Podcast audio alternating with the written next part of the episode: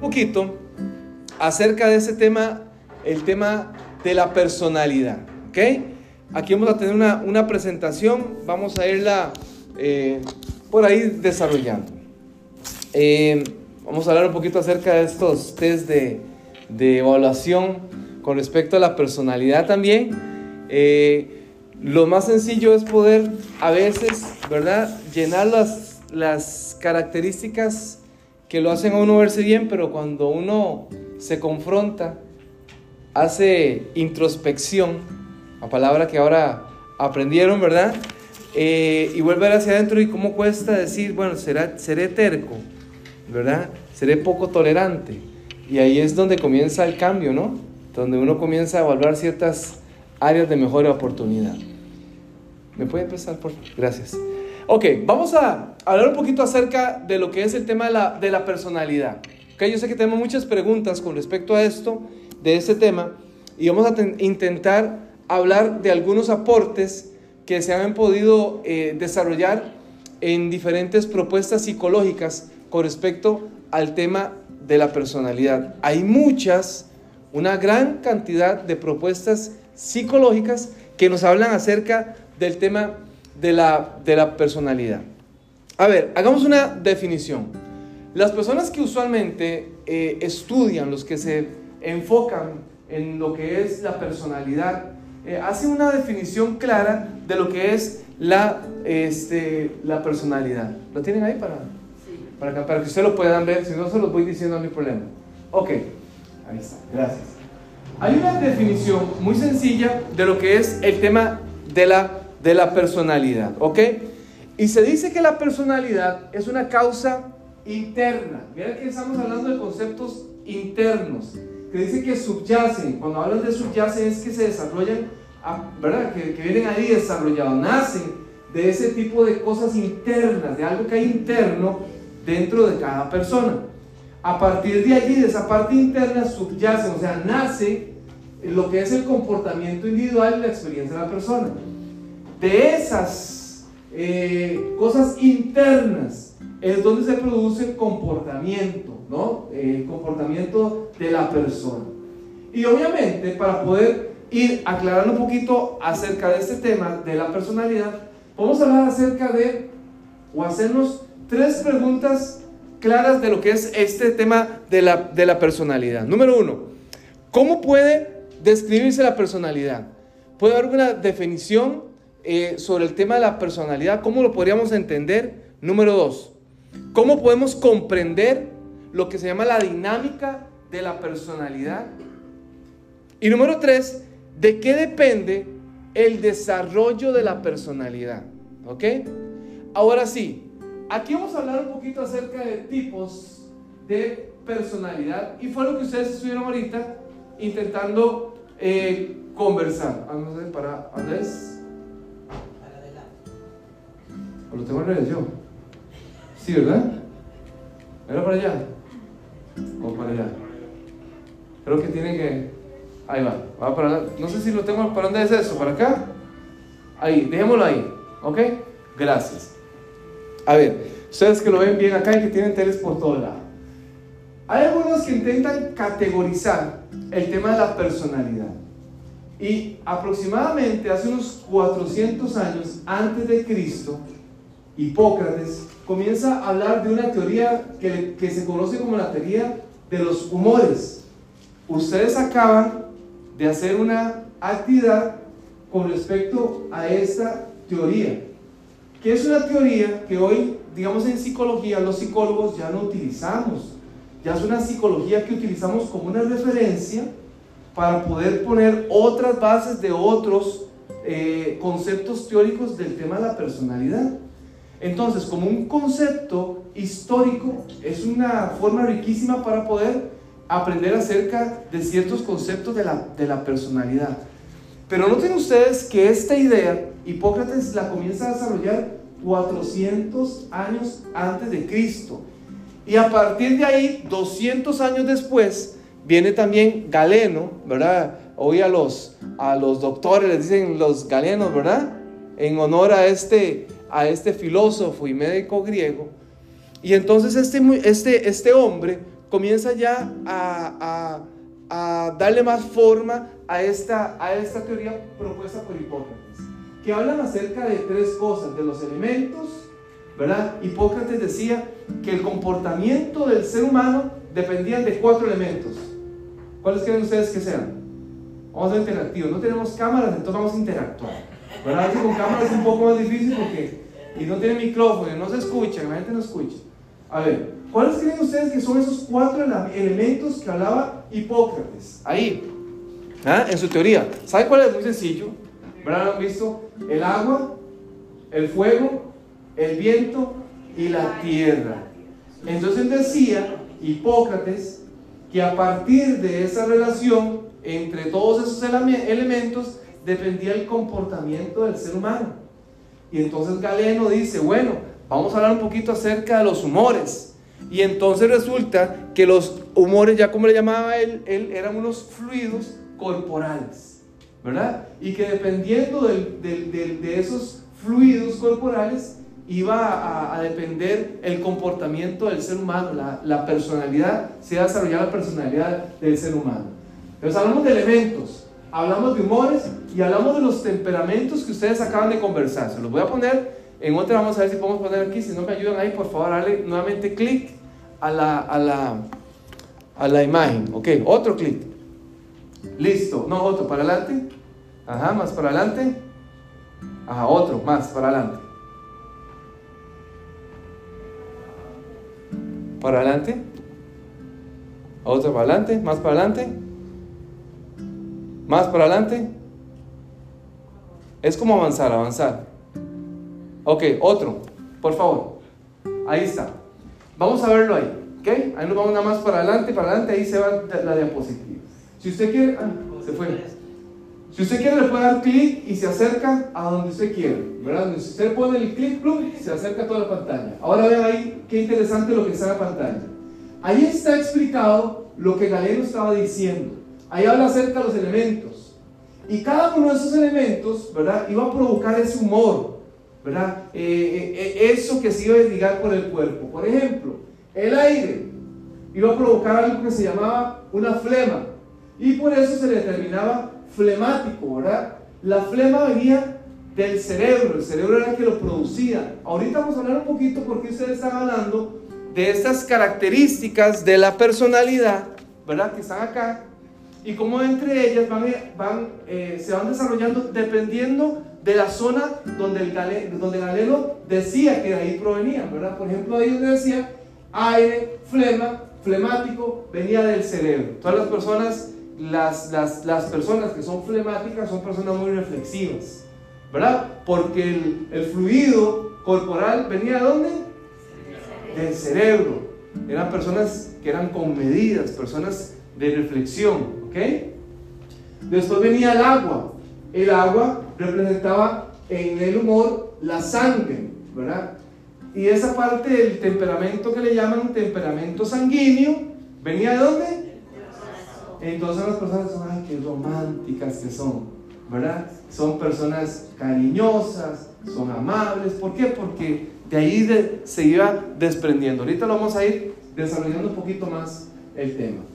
Lo que quiero es que ustedes vayan viendo la referencia que él iba haciendo con respecto a cada uno de los elementos, a los fluidos que provocaba y al tipo de temperamento que cada persona tenía. Ellos decían, bueno, en su, en su propuesta, Galeno decía que bueno, la gente podía tener eh, una combinación de estos temperamentos, pero siempre había uno que era el que iba a predominar, ¿verdad? Siempre hay uno predominante según lo que contaba este hombre, ¿ok? Ahí venía con el fuego, bilis amarilla, que era el colérico, ¿y dónde venía? Del hígado. ¿Y qué creen ustedes que es una de las características de este temperamento colérico? Ustedes han visto y dicen, uy, esto me llegó al hígado. Uy, me llevó el hígado, ¿por qué? Eh, ajá, ¿verdad? Que, que, se enojan, que se irritan. Bueno, son parte de las, de las cosas. Obviamente él propone también algunas características que ahorita vamos a ver que también son positivas. Hablamos, por ejemplo, del elemento de la tierra, que tenía que ver con la bilis negra, ¿verdad? El, el, el, conocido temperamento como el melancólico, que venía del vaso y del estómago, ¿verdad? Entonces, cada uno de estos eh, elementos y cada uno de estos humores provocaba, eh, añadía al temperamento del ser humano. Entonces él comienza a clasificar. Y en esto, obviamente, esta herramienta lo que intenta es clasificar y decir, cada ser humano es así. Usted, eh, usted es de un temperamento colérico, entonces usted es este. Pero comienzan a haber otro tipo de teorías que comienzan a, abordar un poquito más, a darle un poquito más de, de, quizás de forma, ¿verdad? Un poquito más de desarrollo algunas ideas. Noten ustedes que obviamente detrás de una teoría siempre hay una, ¿verdad? Que, que, fue la que inició y a partir de ahí la gente se comienza a, a, considerar, ¿no? Eh, las, las teorías anteriores. Válida, sí, muy buena. Me encanta porque al final lo que intenta es expresar que todos tenemos cierto tipo de características. Y la gente usualmente siempre dice, ay, esta la tengo, esta la tengo. Las buenas, todas las tenemos. Las otras, bueno, esta no tanto, ¿verdad? Aquí, ah, no, aquí ya no soy colérico. Aquí soy sanguíneo, ¿verdad? Me salgo de esta, ¿por qué? Porque uno usualmente intenta como empatarse con las cosas como que, como más agradables, ¿verdad que sí? ¿O no? ¿O soy solo yo? Ah, no. Ah, yo creo que a todos nos pasa, ¿verdad? Bueno, vamos avanzando. Avancemos ahí. Démosle un poquito ahí el clic a ver si es. ¿Será que lo tengo apagado? No, ¿verdad que no? Porque se lo pasó ahorita. Que tengo prendido. Ahí está. Ahí está, miren. Ok, ahí está un poquito lo que les estamos explicando. ¿Ok? Algunas de las características. Vea, hágame un favor. Dele clic al donde está la parte redonda, donde está ese cuadro que está en el puro centro del clic de ahí, en la parte redonda. Ahí está. Y se hace grande. Entonces vean qué interesante. Porque aquí hay un cuadro como general de lo que él propone de acuerdo al tipo de temperamento, ¿verdad? Y ahí pone algunas características o no, no, no, no estoy hablando solamente de Galeno, porque ustedes saben que también conforme la teoría, eh, las propuestas van llegando a manos de ciertas personas, cada quien le va añadiendo lo que considera, ¿verdad? Y aportando a las, a las a las teorías que escucharon, ¿verdad? Entonces van añadiendo un poco. Y de ahí comienzan a tener este montón de, características. Y entonces usted ve ahí que, por ejemplo, el sanguíneo se lo puede conseguir usted ahí en internet. Si, si lo quiere tener al final, eh, aquí tiene la presentación, ahí le toma foto o, o como quiera, ¿no? Pero usted puede ir viendo ahí, el sanguíneo tiene algunas características, pero también a la par tiene algunas debilidades o áreas de mejora. ¿Verdad? Que es lo interesante, ahorita vamos a ir hablando un poquito. ¿Se puede cambiar la personalidad? Bueno, eso dependiendo de cómo, cómo lo vamos ahorita desarrollando. Creo que sí, creo que el ser humano puede cambiar, ¿no? Eh, el ser humano tiene la capacidad. Cuando tiene el deseo, tiene la posibilidad de, cambiar. Entonces, cada uno de esos expresa eh, una eh, características positivas y negativas, ¿ok? Esto está ahí como un marco de referencia para que usted lo vea, para que usted se imagine, para que usted diga, ah, bueno, ya entendí ahora, no solamente cosas buenas, sino también hay algunas cosas que tal vez no son, no son tan agradables, ¿ok? Bien, seguimos, démosle clic por favor, porque el tiempo pasa rapidísimo. Mire, ya tenemos 15 minutos de estar aquí. Dale más adelante, por favor, para ir integrando otro, otro tipo de, de teorías. Igual, más adelante, ¿ok? Otra más, ahí está. Si vieron anteriormente, había un nombre. ¿Vieron el nombre que estaba antes de esta? Sigmund Freud. ¿Lo vieron? ¿Alguien ha escuchado acerca de este hombre, Sigmund Freud? Bueno, todos eh, consideran que es el padre del psicoanálisis. Obviamente, la psicología, eh, hay diferentes enfoques psicológicos y dependiendo de cómo el psicólogo se siente a gusto, va a escoger un enfoque donde trabajar. Está el humanismo, el cognitivo conductual, cognitivo, o también está el psicoanálisis, ¿verdad? Entonces, dentro de todo ese marco, el, el, psicólogo dice, bueno, eh, me gusta el, psicoanálisis porque eh, profundiza en el interior del ser humano y trabaja en la parte inconsciente del ser humano. Y entonces, una, una, una, por ejemplo, un proceso terapéutico en psicoanálisis dura años, ¿verdad? ¿Por qué? Porque el, el, psicoanalista lo que va a intentar es interpretar su conducta actual a través de situaciones que han ocurrido en el, pasado, ¿verdad? O están escondidas en el inconsciente y tratan de sacarlo a la parte consciente, ¿verdad? Entonces un cognitivo conductual va a decir, bueno, cambiando su manera de pensar, cambiará su manera de vivir, ¿verdad? Cambia su pensamiento, cambia su conducta.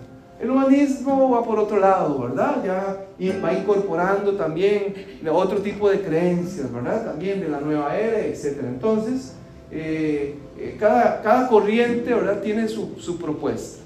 Hablando de este hombre, Sigmund Freud, él elabora una teoría que tiene que ver también con el, con el, con el concepto de la, de, la, de la personalidad desde algo que se llama la psicodinamia, ¿okay? que es precisamente el psicoanálisis. Y él habla acerca de tres eh, conceptos que son eh, internos, que hay una lucha interna en el ser humano para intentar determinar ciertas conductas. Y él habla de tres específicamente, del ello, del yo y del super yo. ¿Alguien ha escuchado en algún momento esas, esa, esa propuesta teórica que es una de las propuestas más conocidas ¿verdad? y más habladas con respecto al, al, tema de la personalidad. Entonces, el ello.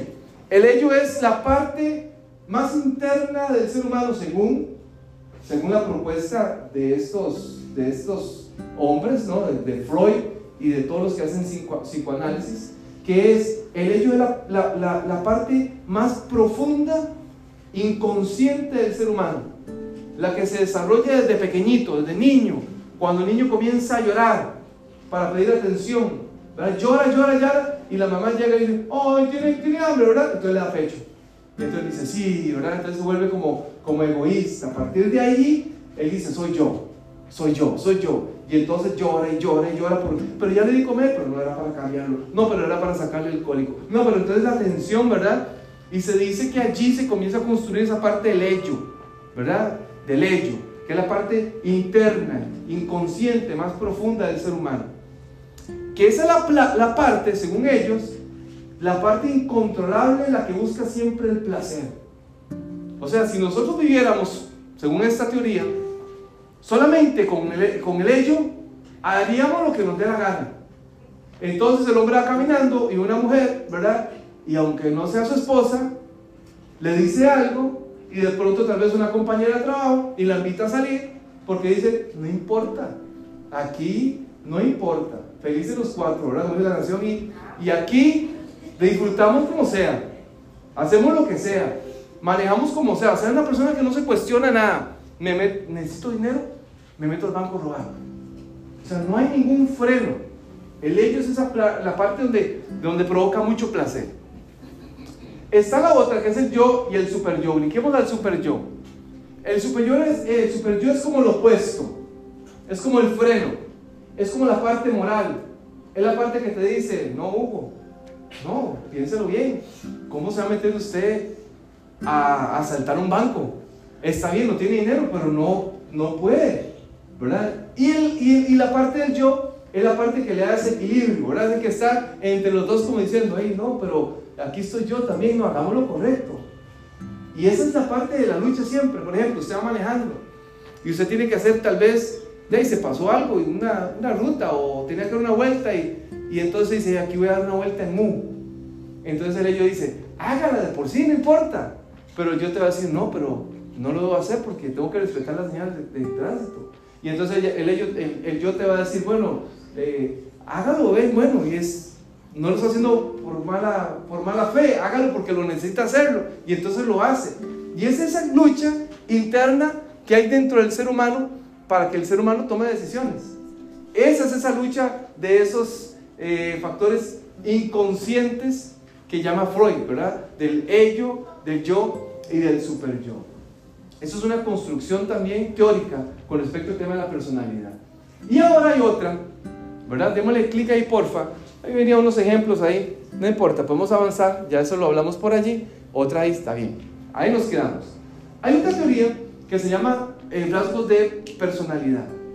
Yo, yo no sé si ustedes han escuchado acerca de la teoría de Alport. Esta teoría, la teoría de, los rasgos, él no, él no habla específicamente que el ser humano tiene eh, una, eh, como lo decía al principio, el de, las, cuatro, las cuatro eh, personalidades que hablamos al principio, él decía que la, su propuesta dice que el ser humano lo que tiene son rasgos de personalidad. Y entonces él hizo una investigación a través de varios estudios y se dio cuenta que hay más de 18 mil rasgos que una persona puede, puede tener, ¿verdad?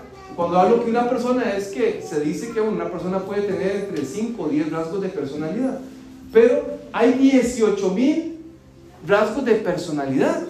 es una gran cantidad de rasgos. Y él dice, todos tenemos rasgos. Entonces, qué interesante esta propuesta. Porque en esta propuesta de estos rasgos, él lo que intenta es eh, hacer una calificación, pero de manera cuantitativa. O sea, como hacen unas herramientas de estas, para cuantificar, no calificar, cuantificar, ¿verdad? Cuantificar es diferente, eh, calificar es características, cuantificar es contar, ¿verdad? A través de, esos, rasgos. Ya él dice eh, en su propuesta, este hombre, al por lo que menciona es, todos podemos cambiar ciertos factores que en algún momento hemos heredado, ya sea de la genética, ya sea de factores de crianza, ya sea de temas hereditarios, ¿verdad? Eh, ya sea temas culturales que hemos ido adquiriendo y que hemos ido incorporando a, lo que se llama el repertorio de conducta del ser humano. Y entonces, claro, él dice, todos los que estamos aquí somos fruto de la experiencia del pasado. Entonces, todos los que estamos aquí, algo nos ha marcado que ha añadido a nuestra personalidad. Se llaman rasgos. Por ejemplo, hablemos de rasgos. Él lo, él lo divide en tres. Él habla acerca de rasgos cardinales. Y dice que los rasgos cardinales es específicamente un rasgo que caracteriza a la persona. Que la caracteriza. O sea que cuando uno ve a la persona dice, ah, esta persona es así. Es un rasgo que lo caracteriza, o sea, que usted lo hace diferente. Que cuando la gente lo ve, usted dice, ah, mira, esta persona sí es amable. Pero no es que lo vea, sino que tiene actitudes de persona amable. O esta persona es súper servicial. Eso le llama que es un rasgo cardinal. ¿Verdad? Son los, los rasgos que son los, los, eh, los, los, los que, los más importantes se destacan más en la persona.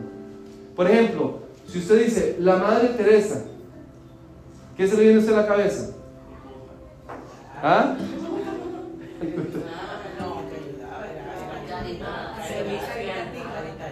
Caricativa, servicial, son rasgos cardinales. Cuando usted lo ven, cuando usted la ven en algún momento, en la calle, en la iglesia, en el trabajo, ¿Cuál es ese rasgo cardinal que usted proyecta a los demás? ¿Verdad? Entonces, bien, ese es el rasgo cardinal. Él dice que tenemos rasgos cardinales, pero también hay rasgos que se llaman los rasgos centrales. Ya son varias características que tenemos. ¿Verdad? Que somos serviciales, que somos amables, que son una gran cantidad de rasgos, de personalidad que todos poseemos. Ustedes ahorita tuvieron acá una gran cantidad de esos rasgos que pueden ser esos rasgos centrales, ¿verdad? Hablaron de optimistas, de abiertos, de seguros, de decisivos, de tenaces, de líderes, de jefes, o sea, leales. Vea qué gran cantidad de rasgos que, pueden, que puede tener una persona. Y por supuesto, habla de rasgos secundarios, que dicen que son los rasgos que tal vez no están allí, pero aparecen en momentos decisivos. Por ejemplo, usted de pronto a alguien le dice, eh, eh, hermanito, hermanita, necesitamos que hoy venga para que dé la bienvenida.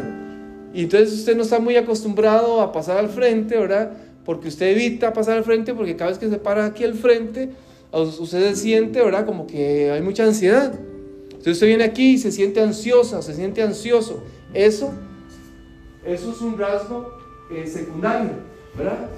Que aparece en momentos, eh, en, cualquier momento. O sea, que no es constante, sino que aparece en algún momento. ¿Ok? Y entonces en esta teoría que él habla, él lo que expresa es que todos nosotros tenemos esos rasgos de personalidad que se pueden modificar, que se pueden trabajar. Por ejemplo, ustedes hicieron ahora esta, llenaron esta información donde va marcando ciertas características que quizás no son tan agradables. Usted la marca, ¿verdad? Pero en el test decía, sea lo más honesto posible, ¿verdad?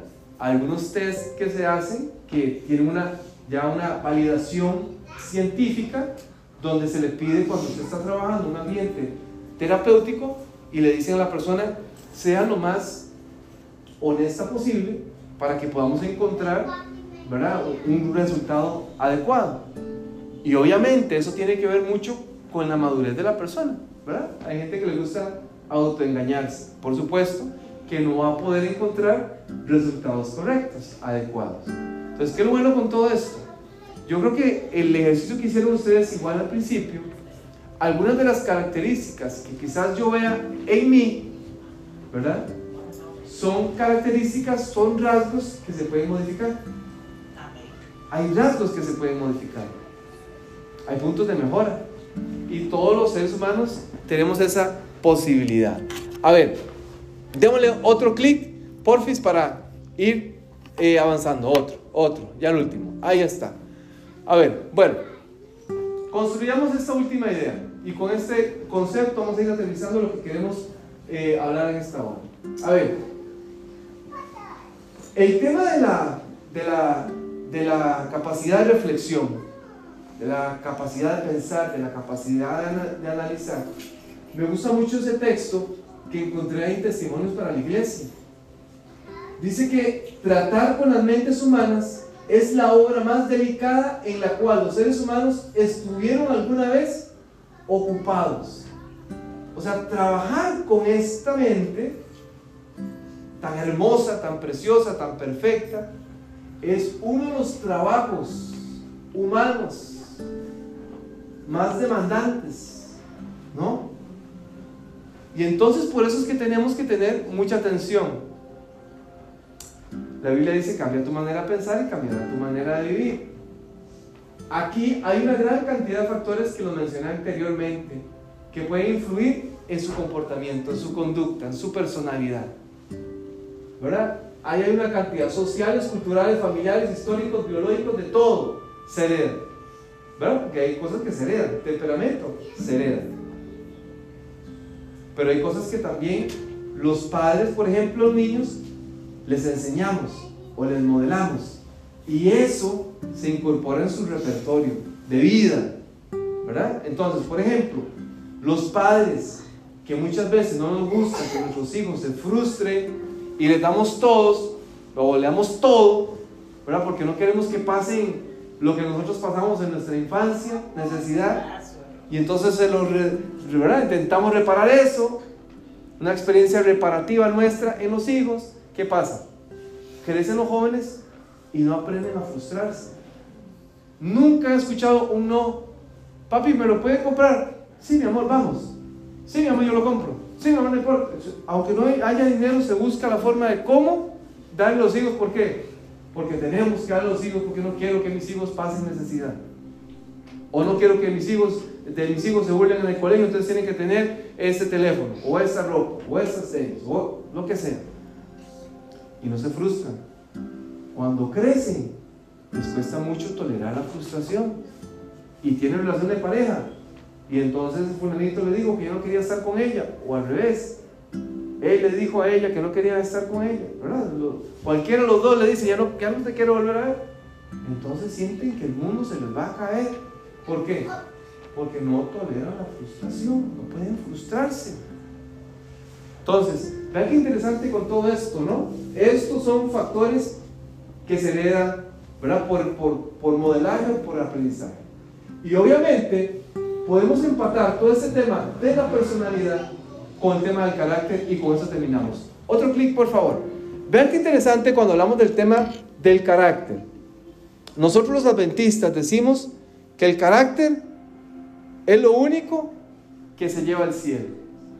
¿Qué tiene que ver el carácter con la personalidad? Y esta es la parte de la revelación de esta noche. Porque no importa qué personalidad perciba usted que usted tenga. Porque esa es otra. Yo puedo percibir que tengo una personalidad. Pero los demás pueden percibir que yo soy diferente, que, tiene otra personalidad. Y me pueden evaluar a partir de otros rasgos. ¿Verdad? Vean qué interesante con esto. El tema del carácter, dice que el carácter es un componente, ¿verdad? Qué interesante lo que dice. Es el componente aprendido de nuestra personalidad. El carácter es un componente de nuestra personalidad. Pero no solamente esto, ¿verdad? Dice que depende de muchas cosas. De un contexto cultural, de un contexto familiar, o sea, un tema de crianza y que abarca muchas dimensiones. La parte genética, lo dijimos ahorita, que es la parte del temperamento, y la parte cultural, que es la parte del carácter.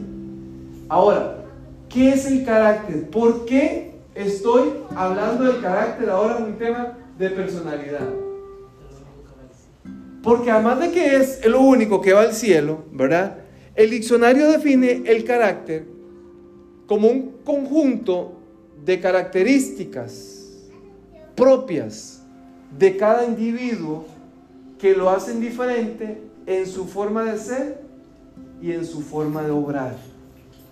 Noten ustedes qué buena definición.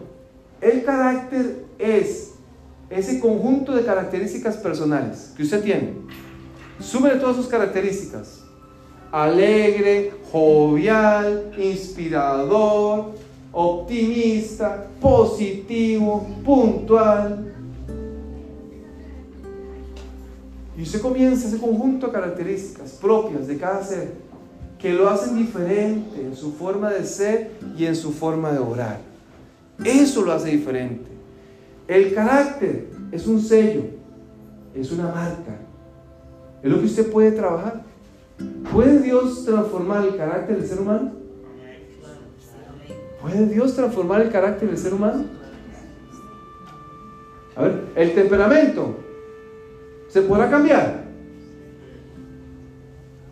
¿Se puede cambiar el temperamento? Sí. ¿Sí o no? Sí. ¿Cómo cambio yo el temperamento? El temperamento es heredado. Ya me lo hereda, la parte genética. ¿Verdad? Me lo hereda la, la mamá o lo hereda el papá, o alguien diría, ah, tiene el temperamento de su suegra, o de mi suegra, ¿verdad? O de la abuela. El temperamento va a estar siempre igual. Lo que usted puede hacer es regularlo. Lo que usted puede es controlar el impulso. Lo que usted puede es controlar la ira. ¿Verdad? La persona iracunda, temperamento iracundo, que se enoja fácilmente, ¿podrá controlar la ira? Sí, se puede controlar la ira. A pesar de que yo sienta, ¿verdad? Que cuando voy manejando, cuando me pitan atrás, yo me siento que me quiero bajar, me controlo, me como mi sneaker. ¿Verdad? Yo les conté a ustedes, yo estaba una vez en terapia y estaba atendiendo a una pareja y los amigos los quiero mucho, los aprecio mucho. Y entonces peleaban mucho. Y entonces ella, ella se quejaba de que él nunca la tomaba en serio, de que él era un charlatán, de que era un, señor así, grande, ¿verdad? Jugaba fútbol americano. Y vivíamos allá en Costa Rica y entonces una vez está el señor hablando y hablando y hablando y hablando y se levanta él. Y yo estoy sentado, viendo. Y el señor se levanta, saca del, del, bolsillo un sticker y dice, tome, ¿cómo se me líquido? en media terapia. ¿Cómo creen ustedes que reaccioné? Así como ustedes me tuve que reír, no aguanté. Y entonces ella se queda viendo, claro, mucho más. Ve, por eso es que no lo ve. Por supuesto. Entonces, ¿se podrá controlar el temperamento? Sí. ¿Se podrá cambiar el carácter? Claro que sí. Podemos. ¿Qué necesitamos? Entrar a ese contacto personal, mirar hacia adentro y decir, hay áreas en la vida que necesito mejorar. No quedarme con decir, ah, es que yo sí soy perezoso. Yo sí soy perezosa. No, ¿Qué puedo hacer para eliminar, para erradicar ese rasgo de personalidad que no me ha ayudado a alcanzar ciertas metas personales? ¿Qué debo de hacer para salir de esto, verdad? De, de, ser tal vez una persona tímida. cómo enfrentar la timidez, cómo decir, mire Hugo, voy a, voy a buscar información para, para, una palabrita que está de moda ahí, ¿verdad? Empoderarme y decir, voy a, voy a llenarme de, seguridad, ¿verdad? Y decir, voy a poner ahí para, y, voy a hacer el intento, ¿verdad? Voy a controlarme, voy a respirar, voy a, exponerme más eh, al, aquí a la gente, ¿verdad? Para que me vea más, para que se me quite más la ansiedad, la timidez. Porque si no me voy a quedar soltero, soltera, ¿verdad? Nunca me voy a acercar tímido. ¿Se podrá mejorar? Claro. Entonces ve que es interesante. Si usted se clasifica en algo, usted se va a terminar como eso. Así que intente decir, a ver, voy a agarrar una herramienta como esta, ¿verdad? Y voy a hacer una clasificación. Voy a ser honesto y voy a decir, ¿cuántas de esas cosas que están aquí puedo mejorar? No, no estamos hablando quizás de las ¿Cuántos ven ahí? Como 20, 40, 60, por, eh, como 120 hay aquí. ¿Verdad? Ya, agarren tres y diga, propósito de año 2023 para finalizar el segundo semestre del 2023. Voy a cambiar tres cositas acá que puedo cambiar. Voy a ser puntual. Ya no voy a ser, ya no voy a ser impuntual. ¿Verdad? Ya no va a ser impuntual. Ya no me va a ser terco. Pues, es que ¿cómo cuesta? Primero hay que reconocerse, ¿no? Decir, mira, si soy terco, cuando mi esposa me dice que no lo haga, no lo hago, siempre lo hago, siempre me pasa lo mismo, porque soy terco. Entonces, son cosas que se pueden mejorar. A ver, démosle el último clic, porfa. Allí donde está ese texto bíblico que es Jeremías. El, otro, porfa. El, Jeremías. Ahí mismo, el de Jeremías. Y terminamos con este texto bíblico de Jeremías. Jeremías capítulo 17, versículo 9, con esto terminamos. Dice la palabra del Señor. ¿Engañoso qué es? El corazón. Aquí Jeremías también está hablando un poquito acerca de algunos conceptos, ¿verdad? Que se hablaban allá, que hablaba eh, eh, Hipócrates, ¿verdad? En algún momento, ¿verdad? Galeno. Engañoso es el corazón más que todas las cosas y perverso. ¿Quién lo conocerá? Qué, interesante, ¿verdad? Hay otro texto que dice, sobre toda cosa guarda el corazón que de manda la vida. Y aquí Jeremías dice, engañoso es el corazón. Engañoso es el corazón más que cualquier otra cosa. Y dice, yo Jehová, que escudriño la mente, que pruebo el corazón para dar a cada uno según su camino, según el fruto de sus obras. Vean qué interesante. Lo que nos está diciendo el texto bíblico, hagámonos responsables de nuestras conductas. Dios lo examina todo. Dios examina nuestro corazón, nuestra mente, que es lo mismo, ¿verdad? Y Dios nos va a dar según a cada quien, según sus obras, según sus comportamientos. La personalidad se resume en eso, en conducta. Y todo lo que usted haga, para bien o para mal, lo acerca o lo aleja de Dios. Pidámosle a Dios la sabiduría para poder mejorar lo que hay que mejorar. Y seguir manteniendo lo que se puede mantener.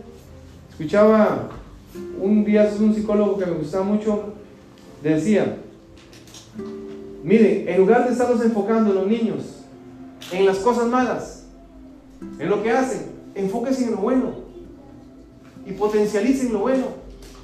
No solamente se enfoquen en las cosas que tienen que mejorar, enfóquense también en las cosas que hacen bien.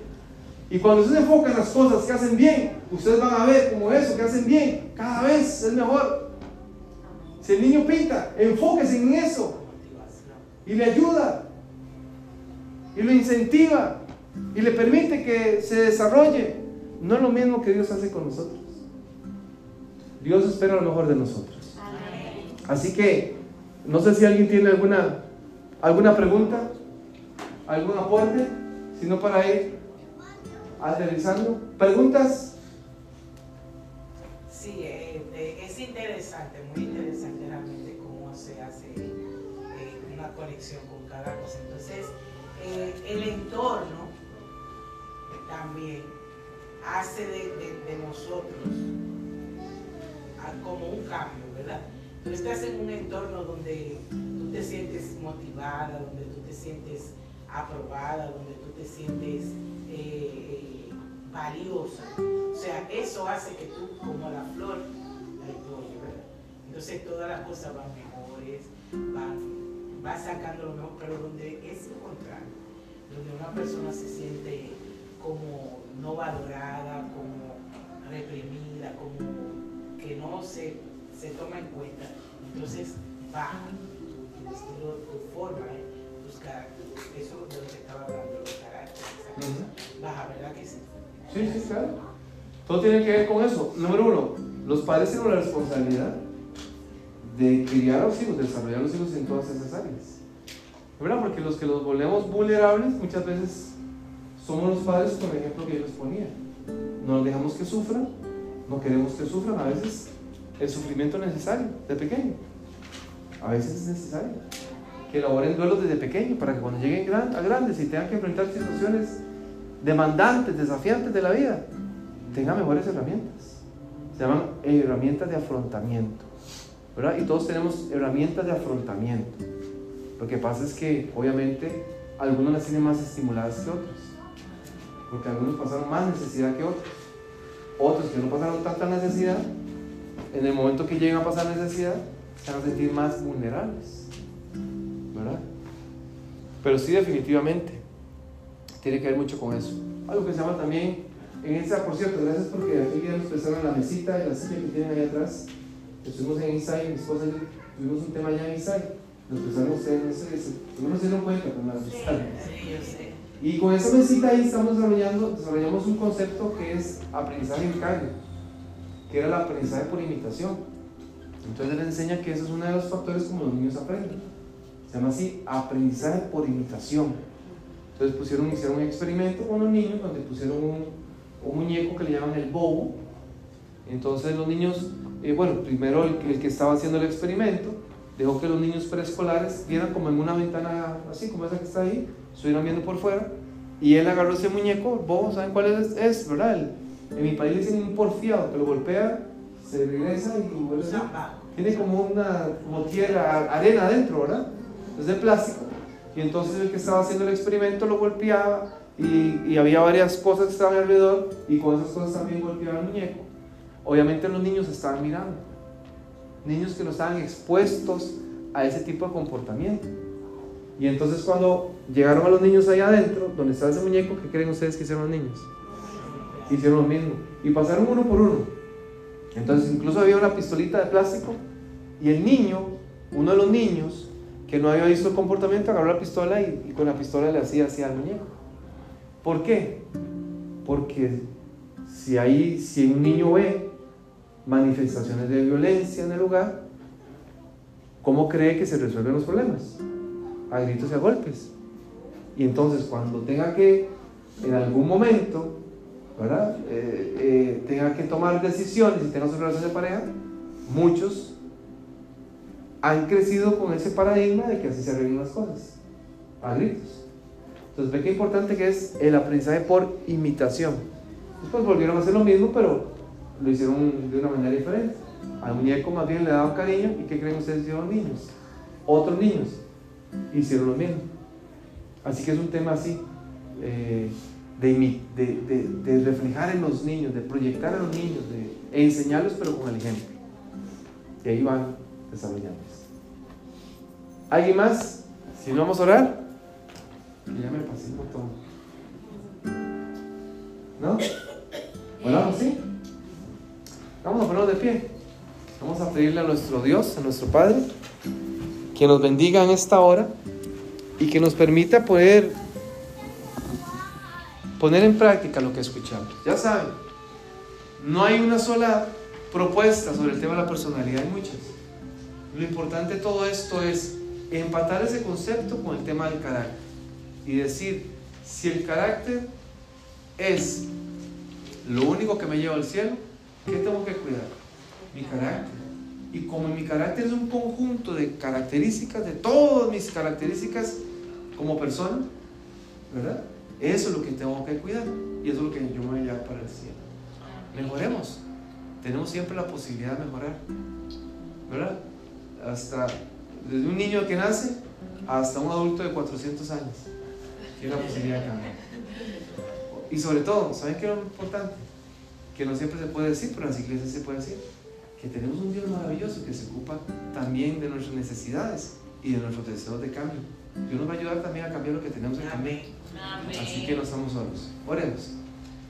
Amado Padre que estamos en, los cielo, está en el cielo, te adoramos y te glorificamos en esta hora. Te damos gracias, Señor, porque en esta hora tú nos bendices, Señor. Siempre nos has bendecido. Pedimos tu dirección, Señor, siempre en nuestras vidas y que podamos poner en práctica, Padre, lo que escuchemos. Padre, queremos pedirte, Señor, que tú nos ayudes a mejorar, a ser mejores cristianos, mejores hijos, mejores estudiantes, mejores esposos, mejores colaboradores, mejores trabajadores, Señor, mejores cristianos. Ayúdanos, Señor, a, dar siempre lo mejor y a entender que podemos hacerlo. Que tú nos respaldas, Señor, y que tú quieres siempre lo mejor para nuestras vidas. Ahora que nos regresamos a nuestros hogares, que tu presencia esté con nosotros y que mañana, Señor, vengamos a este lugar con la mejor disposición para adorarte y glorificarte, Señor, y darte nuestras vidas y nuestros corazones. En el nombre de tu Hijo amado Cristo Jesús lo pedimos. Amén. Iglesia del Amor, muchas gracias por invitarme. Esperamos vernos pronto. Dios los bendiga.